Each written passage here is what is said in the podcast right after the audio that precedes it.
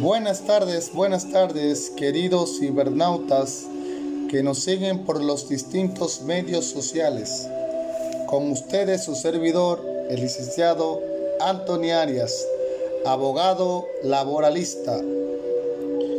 Bienvenidos a nuestro podcast Conoce tus derechos laborales, en el que tendremos una serie de entregas donde trataremos sobre diversos tópicos relacionados con el derecho laboral en la República Dominicana, para que así, a través de ello, aprendamos a conocer nuestros derechos, nuestras obligaciones, cómo podemos actuar al momento de que se nos falten nuestros derechos. Hoy trataremos una pequeña introducción sobre lo que es la legislación laboral en la República Dominicana, la jornada laboral, el pago, el salario mínimo, la persona, la edad eh, que uno puede empezar a laborar en la República Dominicana.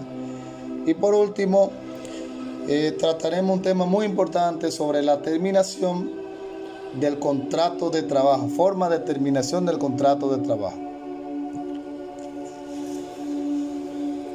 Como le acabo de decir, la legislación laboral dominicana está amparada en el Código de Trabajo, la ley 1692.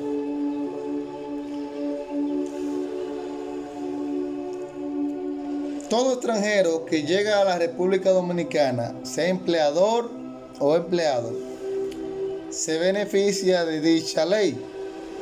O sea, si usted llega de otro país, instala una empresa, se debe regir por dicha, por dicha legislación laboral. Igual si usted es extranjero y va a laborar en una empresa, se beneficia de esta legislación. Es muy importante uno tener en cuenta, saber qué es el contrato de trabajo. Y por contrato de trabajo, no es más que cualquier relación por la cual una persona se obliga a prestar un servicio a otra bajo la dependencia, dirección inmediata o delegada de esta, a cambio de una remuneración. Eso es lo que consideramos como contrato de trabajo. A veces en eh, las relaciones laborales se contrata a un trabajador, valga la redundancia, eh, de forma escrita y a veces, como les decía, de forma oral. Esta, eh, para aprobarse en un tribunal, por ejemplo, usted lo contrataron de forma verbal, en los tribunales usted lo puede probar a través de testigos. La jornada laboral en la República Dominicana es de 8 horas. Es de 8 horas. ¿Qué pasa cuando se excede esas 8 horas? Eh, un derecho de las horas extras. O sea, es un pago adicional al salario mensual, las horas extras. Las horas normales son de 7 de la mañana, el horario normal es 7 de la mañana a las 9 de la noche. Eh, es lo que corresponde, lo que llamamos la jornada diurna. Y de 9 a 7 de la mañana corresponde a la jornada nocturna.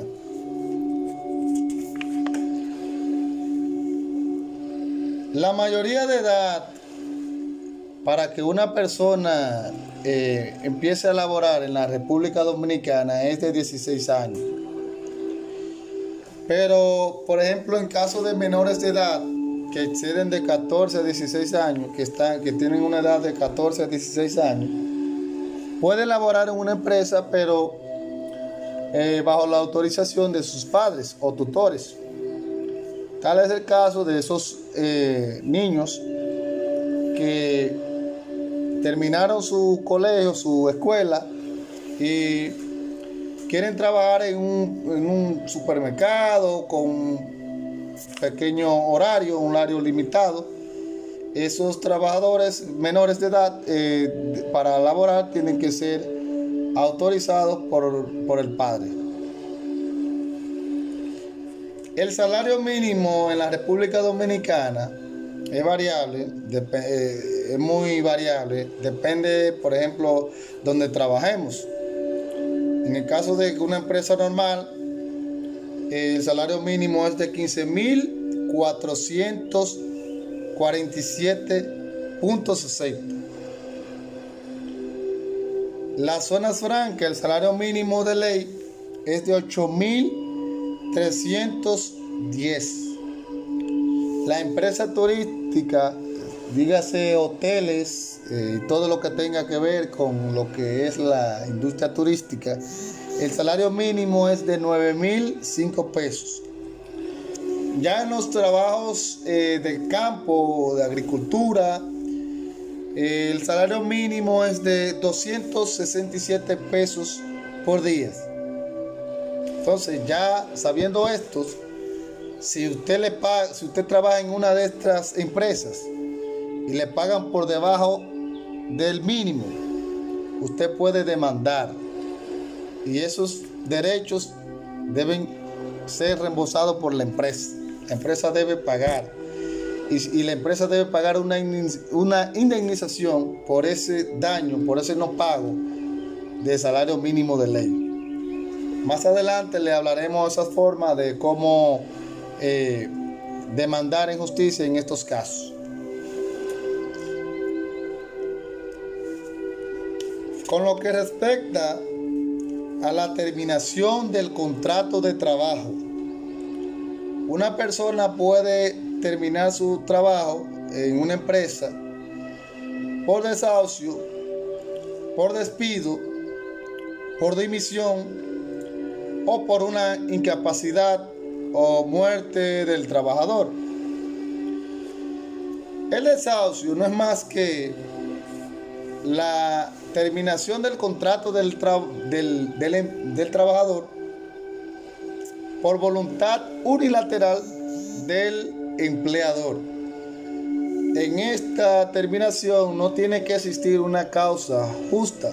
Simplemente, por ejemplo, eh, eh, eh, la empresa ya que no es imprescindible su labor en la empresa, sé yo, porque se agotó ese trabajo o ya no es imprescindible su labor, la empresa puede perfectamente, ajustándose a la ley laboral, prescindir de sus servicios. Eso sí, debe preavisarlo con tiempo al trabajador porque si no lo hace así, eh, tiene que pagar una indemnización por eso que no hizo, ese preaviso que no le hizo, que debe pagarlo también la empresa. En el caso del despido sucede que consiste en la terminación del contrato de trabajo por la voluntad unilateral del empleador, pero este basado en el alegato de una justa causa. Una justa causa puede ser que el trabajador llegue en varias, en varias ocasiones ebrio a una empresa que no puede ajustarse, eh, eh, ejercer su labor en la empresa. Que falte sin justa causa varias veces en, una, en la empresa por el robo a la empresa, un robo de sustraer algo de la empresa, sean las ventas, lo que sea. O por también cuando un trabajador, eh, qué sé yo, eh, tiene atercado con alguien en la empresa, un superior que, que pare las labores de la empresa por un periodo de dos horas que pare la empresa por dos horas. Si se prueba esto, ese despido es justificado y la empresa liquide, eh, no tiene que pagarle ninguna prestación si se prueba dicho despido. Pero en el caso de que no se pruebe esa causa, en los tribunales sería él se llama lo que es el despido injustificado. Y en este caso, la empresa, si se prueba esto, si el trabajador prueba esto en los tribunales, él, la empresa debe pagar eh, una indemnización y, eh, por, ese, por eso que hizo y también debe pagar todas tus prestaciones laborales hasta la fecha. ¿Qué sucede en el caso de la dimisión? Otra forma del despido, de, determinación, perdón, de la terminación del contrato de trabajo, una, la dimisión, que hay que eh, aquí existen muchas confusiones. Quiero aclarar este punto. Por ejemplo, los trabajadores cuando están en una empresa no conocen en este, término jurídico. Eh, tienen temor a, ya no se sienten a gusto de salir de una empresa eh, ¿Y qué sucede? Que el empleador no le paga, no cumple con las obligaciones con dicho trabajador. Por ejemplo, no le paga el salario mínimo de ley, no le paga seguro social, no le paga su salario de Navidad. Aquí es que viene la dimisión. El, trabajador puede ampararse en esta medida eh, puede terminar dicha labor, dicha, dicho contrato de trabajo, porque el empleador no está cumpliendo con dichas obligaciones con el mismo. Y en este caso, si se prueba, si es justificada, eh, el empleador está obligado a pagarle todas sus prestaciones. Y eso es injustificada si, no, si, el, si el trabajador no prueba la misma. Esta se confunde con, que, con la renuncia, que a veces, eh, por ejemplo, eh, cuando renuncia pierde derecho el trabajador. Se le pagan todas las prestaciones como van. Y entonces, con la dimisión, si, si tiene, si como le bien le dije, no, el empleador no cumple con estas medidas, estas, estas obligaciones que le dije, eh, debe pagarle todas sus prestaciones, todos sus derechos a la fecha al trabajador. Otra causa, determinación del contrato de trabajo y por último es la incapacidad o muerte del trabajador. La incapacidad física, qué sé yo, un trabajador tiene un accidente y a través de accidente, esa secuela de ese accidente le impiden ejercer las labores de trabajador, entonces ya por esta vía no puede seguir laborando en la empresa. O por último, la, muerte, como sabemos, eh, eh, ahí termina, inmediatamente eh, por muerte del trabajador, termina lo que es la relación laboral con la empresa.